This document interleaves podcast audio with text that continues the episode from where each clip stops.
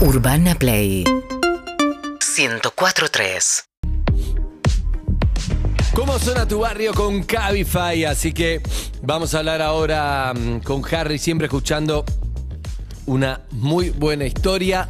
Y me encanta Cabify, yo lo uso mucho. Eh, sí, La ciudad también. es mía, es tuya, porque con Cabify además me parece algo espectacular que es, yo agarro la aplicación, pongo, ya sé, algo muy importante, y además es muy fácil poner, porque yo hago mucho la de, suponete, a veces llevo a Elena al jardín, entonces Sí. pongo el jardín y después cuarzo. Ah, metes todo el itinerario. Hay mucho, el todo itinerario genera, si Es vos lo- querés, es lo- en realidad es lo mejor que puedes hacer. claro. además si querés, no, no hablas con nadie, el chofer o la chofer sabe dónde te tiene que llevar. Yo no puedo eso. cha- A mí me gusta hablar, pero A mí si me no gusta hablar querés con el hablar, No hable, está perfecto, sabe dónde tenés que ir. Yo soy perfecto. entrevistador de choferes. Esperás dos minutos, bueno, bárbaro. Eh, encanta. me gusta que se pueda dividir en la calificación al final. ¿Por qué aspecto te gustó más del- de la conducción? Eso también, pará, ni siquiera tenés que tener la charla de eh, dobla acá, anda allá, porque la aplicación le va No, diciendo una por dónde agarrar. ¿Y cuál es el Hay mejor mapita. camino? Porque antes había uno de agarra acá que es mejor. No tenés que hablar nada. Hay- está igual, espectacular. Si vos sabés que te gusta ir por determinado lugar, yo a veces lo, lo- lo uso. Bueno, Digo, bueno, a mí me gusta que lo siga la aplicación. Yo digo, yo no me siento que soy más que el algoritmo. Yo lo que aprendí, No, por señor. dónde ir. Cabify sabe. yo lo que aprendí es a no pedir eh, el Cabify cuando ya me estoy yendo del lugar. O sea, lo pido un ratito antes. O sea, cuando estoy pidiendo la cuenta, lo pido. Sí, está perfecto. No, claro, porque entonces si ya no, te ahorras si ese no tiempo y salís y entras derecho al auto. Tenés que tener mucha suerte si Por eso, por eso. está en la esquina. chico. Ha pasado tiene que igual. venir a bu- Ya calculás Tiene que venir a buscarte, Y claro. salís derechito. O sea, ya entras, salís del lugar, entras al auto. Me pasó también pedirlo con tiempo y decir, bueno, lo voy a pedir con tiempo mientras termino un minuto. ¡No! y pagando, tirando la guita Lo arriba de bueno la que mesa. le, como- le tirás un mensaje desde mi casa, le digo, le tiro un mensaje, me bancás y te bancan. Sí, está muy la bien. mejor. Eh, en el día en, de noviembre, hoy... en noviembre cumple, cumplo años. Pero igual no es que quiero el autito con que le traen la pelota a los partidos de con control remoto. No lo quiero, pero solamente le aviso a la gente de Cabify. Por la- Un beso, por la duda. Llegado el caso 17, ¿no? De noviembre. Ah, sí, de, creí que de edad. 17 autos. Me Sentí cómodo. 17 Sí. autitos. No, que de edad, edad, creí. No, no, no, no, no. son Bien, la ciudad es tuya, poquito Harry. más, la ciudad es Dale, mía. Jarrito. Y en el día de hoy vamos a ir a recorrer un lugar. Ya la vez pasada lo hicimos con. Metimos bolichengue en vez de meter lugar de recitales. Me gusta. Me parece que está bien. Lo que les voy a pedir es a todos los que hayan estado en este lugar que voy a nombrar ahora, a los que hayan pasado alguna noche ahí, a los que hayan visto algún DJ ahí, a los que se hayan quizás conocido, eh, emparejado, eh, a los que tengan una anécdota simpática en este lugar de los 90, ¿De dónde? que dejen un mensaje al 11 6861 Yo me, 1043. me gustan los mensajes con esto. ¿De qué lugar estoy hablando? ¿De qué lugar hablas? Te digo Córdoba y Canning. Te digo Córdoba y Canning. Sería Imperio. Te digo Córdoba y Escalón y Ortiz. No. El Primera Imperio es en. eh, En Corrientes. Es en Corrientes y la Croce. hablando, En puedo Corrientes y la decirlo? Croce. eso. Ya sé de cuál estás hablando. ¿De cuál hablas? Estás hablando de. Cinema. Correcto, Andrés, correcto, correcto, correcto. Exactamente, correcto. Un lugar que ha visto brillar a Cataño entre Eh. muchos otros. Fui mucho a cinema. ¿Fuiste mucho a cinema? ¿Sí? ¿Fuiste Sí, mucho fui a cinema? cinema. ¿Cómo era el lugar? Es más, la última vez para fui a hacer notas para un piloto, se llamaba Turno Tarde, que terminé siendo es como la precuela del CQC de todo, hice notas en cinema eh, a la noche, la última vez que fui con un boliche. Tenía que competir con otro notero. Tenía que competir con otro notero o notera, no me acuerdo, uno de los dos quedaba y los dos fuimos a hacer notas ahí, una presión. Yo fui como productor personal 8, mi amigo. Año 91 y ahí arranqué, me había olvidado, tuve esa prueba que, que pasar. ¿Qué tipo polifacético 8? La rompí, obvio. Me imagino. Bueno, evidentemente. O sea, quedaste. Por lo menos. Quedé. ¿Perdón que Eh, sea ¿Cómo era el ocho? lugar? ¿Cómo era, te, te acordás físicamente? Ahora es dermatólogo, en ese momento es mi productor. Ah, por eso. Ah, buenísimo. Estudiante de medicina en ese momento. ¿Te acordás cómo era el lugar físicamente? Me acuerdo perfecto, había que subir al primer piso. Ah, el primer piso. Sí. Ok. Em, Un amigo, no voy a decir el nombre, fue, venía de jugar al tenis, lo he contado, que ha venido en country a jugar al tenis. Le digo, andate a cambiar. Nada, me dijo, no pasa nada. Le miré, así no vas a levantar nada con los shortcitos. y todo. Tranquilo, me dijo. Estábamos ahí, de repente pasa una chica y él dijo, sorry, hi. Y entonces empezó, no, no, porque él es tenista de circuito, hi, decía él. ah, No, Terminó besando. un Sorry. High, con Sorry con Sorry High.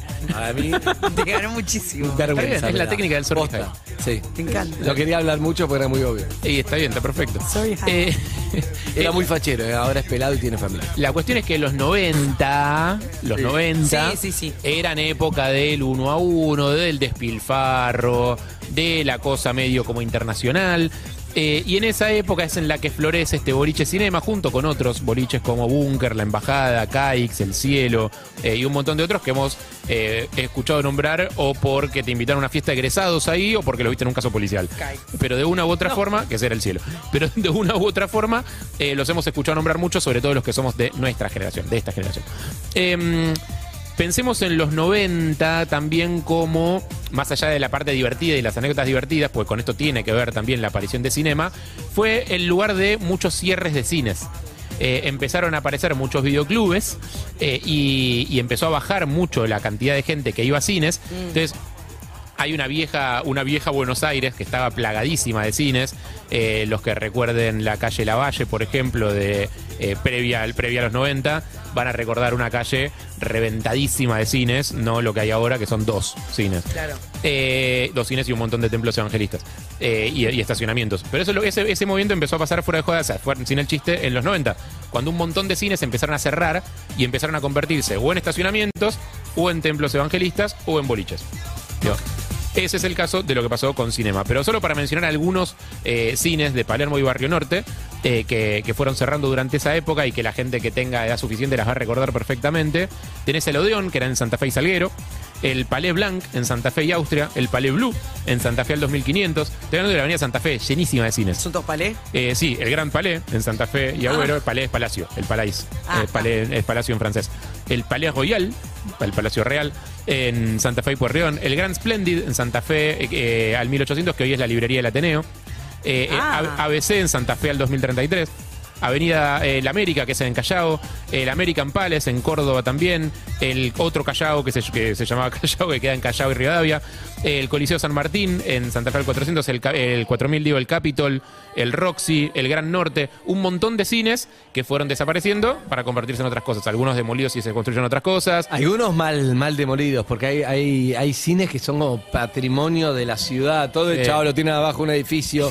Y hay cosas como pasó la Concagua que lo pelearon los vecinos. La Concagua, total. Y hay varios también que son como un, un monumento en sí, ¿no? Pero no quedaban ponerle la estructura y, y modificaban algunas cosas adentro, pero Eso es lo que pasaba la- con muchos estacionamientos que hoy hacen de- que, que veías estacionamientos enormes que tenían fachada de cine, que era muy raro.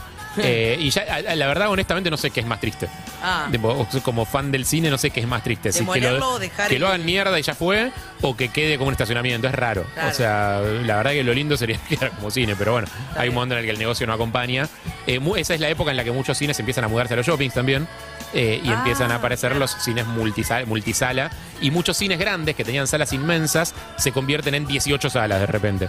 ¿No? El Monumental, el, el Atlas Lavalle, eh, bueno, el mismo el Gomont, que era una sola sala gigante y se convirtió en varias salas más chicas. O como le decimos los que venimos de Morón, a veces el Gaumont. El Gaumont, exactamente. Hasta que aprendí que era el Gaumont. ¿El Gaumont? Gaumont. Hay algo con los nombres en francés y los cines que para mí tiene que ver con la época. Eh, desconozco. Eh, también, o sea, para los que vieron Cinema Paradiso, Cinema Paradiso es un poco una oda a ese, a A ese eso. fenómeno. A los cines que no pudieron adaptarse a la modernidad y se aferran y, y quieren quedar y quieren permanecer. Total. Eh, los que no la vieron, véanla, eh, regálense un momento de Es llanto. Eh, estábamos hablando de, de boliches, estamos hablando de los 90, y si tenemos que hablar de cinema, tenemos que hablar del señor Hernán Cataño, eh, porque fue... Mucho fue, ¿no? Sí, fue probablemente uno de los DJs principales de la historia de, de cinema. Eh, época en la que él ya pasaba música en la Z95, una de las primeras radios, si no la primera de, de música electrónica acá.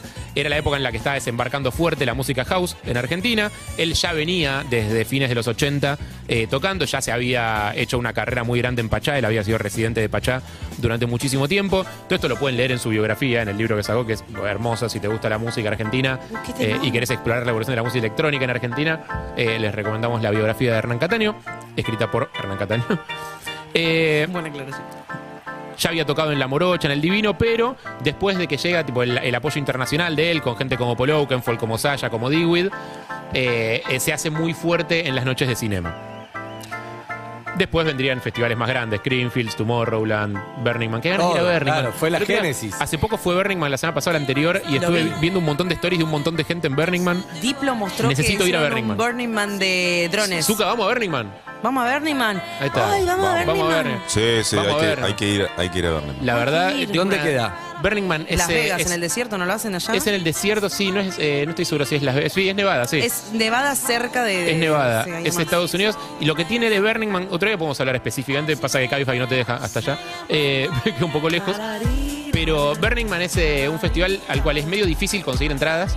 Tenés que aplicar en un formulario, te tienen que aprobar, te las tienen que vender, o sea. toda no, una movida. No es tan fácil y después hay que ir y después se acampa mucho tiempo allá. Sí. Mucha gente lo que hace es alquilar motorhome eh, o alguna carpa, alguna cuestión y se va tipo a hacer campamento. ¿Sigue vivo el espíritu ese de ir a hacer trueque? Colaborativo, recontra, Sí. súper. Ah. Es eso, parte del chiste del festival. Tipo es yo. festival de espíritu colaborativo. Hay gente que hace de tatuajes, hay gente que hace tipo, que lleva comida, hay gente que prepara bebidas, hay gente que te hace, no sé, que te arregla cosas, hay gente que, eh, que tiene lugares para bañarse. Como hay una cosa muy, eso, muy espíritu colaborativo. Pero volvemos a Cinema. Pero volvamos a cinema, eh, porque para cuando Cataño tocaba en cinema estaba en el puesto número 6 de la DJ Mag, eh, y ahí es que se hizo gran parte de la historia de la música house y la música electrónica en la Argentina. Largas noches de gente noventosa. Eh, en cinema y hoy es un lugar en el que vas a encontrar una perfumería. Lamentablemente ya no, No. ya no está más Al cinema, lado de la farmacia. pero parte de la gracia de recorrer la ciudad y saber dónde estaban estos sitios históricos es No debería esa- haber unas placas. Cuando uno camina por Londres, te cuento, caminas por Londres y te dice, por ejemplo, acá vivió William Shakespeare. Sí. Una casa y vos decís, está mantenida, decís, ahora es otra cosa, pero hay placas emblemáticas de la ciudad. Toda esta columna de Cabify merecería una placa. Acá fue cinema. Acá estuvo cinema. Acá fue Palladium. Acá estuvo Café Acá Einstein. fue el café. Acá fue el paracultural. De verdad, ¿no? Sí, recontra. Estoy de Llamen acuerdo. a la reta. No. Tiene una canción esta, ¿eh? Cierre, Eve. Gracias, Jarro. No, por favor, un placer, chicos. La ciudad es tuya, ¿eh? Dale, te la devuelvo.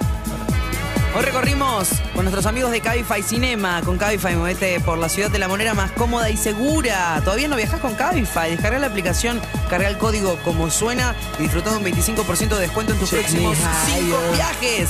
Cabify, la ciudad es tuya. Urbana Play 1043.